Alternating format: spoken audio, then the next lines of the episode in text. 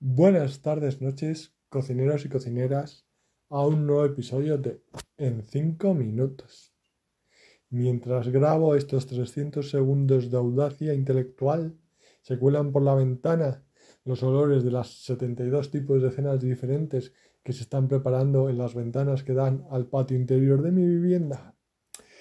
Pero voy a ser fuerte. Yo ya cené hace un rato, no recenaré ¿Por qué de grandes cenas están las tumbas llenas? Ese refranero, patrimonio de la humanidad, que nos acompañe siempre, para una cosa y para la otra. Porque, vamos, te puedes encontrar refranes que contradicen lo que dicen otros refranes y generalidades, obviedades y contradicciones. De eso se trata la vida. De generalidades, de contradicciones, de simplificaciones de obviedades. Pero bueno, eh, hoy he continuado en mi marcha hacia la búsqueda de un nuevo empleo. Realmente me han llamado de, porque estoy tirando eh, de LinkedIn, me he inscrito a varias ofertas y realmente el ratio de aceptación es bastante bueno.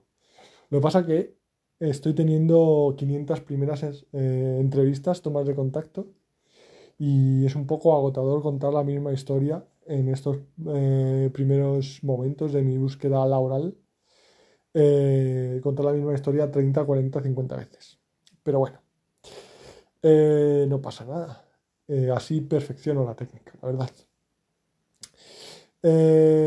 pues sí, hoy me he saltado el gym y mi cerebro obsesivo compulsivo me está castigando de una forma brutal.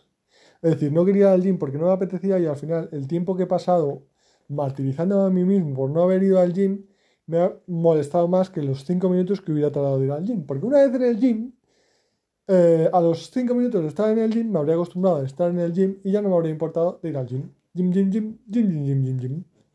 Eso es una repetición innecesaria de la misma palabra. Pero bueno, eh, creo que existía una figura literaria que, que supongo que es reiteración o algo así, ¿no? Que, era sobre eso. Ah, yo recuerdo que cuando era pequeño, en el colegio, lo de las figuras literarias, en fin, o sea, una de esas cosas que tenías que memorizar, estaban bien algunas, pero...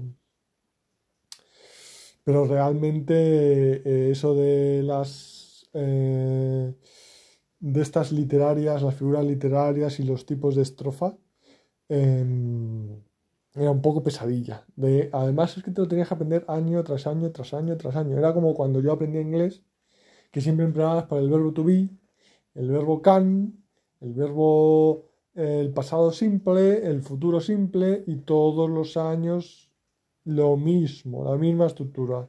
Venga, el primer trimestre, los verbos. El segundo trimestre, la listita de verbos irregulares. El último trimestre, question tag y el, el, report speech, este de los huevos.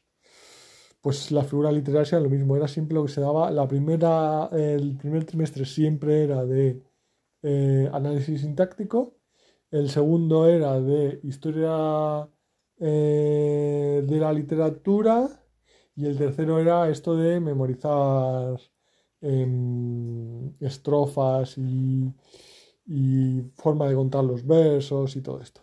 En fin, eh, estructuras que se repiten. Quizá por eso soy obsesivo compulsivo y he repetido los mismos patrones durante tantos años que no he sabido salir de ahí. Estoy dando vueltas en una rotonda como eh, conductor inexperto.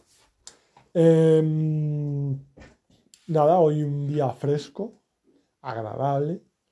Eh, la verdad es que está muy bien. Sembramos nuestro querido tulipán en una cama de em, húmeda de algo que le hará surgir la raíz. Y lo cierto es que en la minimalista instrucción para sembrarlo te ponía que había que dejarlo en un cielo soleado una vez de regarlo. Aquí no ha parado de llover desde entonces. Pero bueno, eh, si sale bien y si no sale, pues, pues no tan bien, la verdad. Pero bueno, era un tulipán en, un, en una lata. So, tulipán en lata siempre está muy bien. Y bueno, iba a decir algo y se me ha olvidado, la verdad. Esto es el rollo de, improvisar. Como no me lo apunto, pues no sé lo que tengo que decir.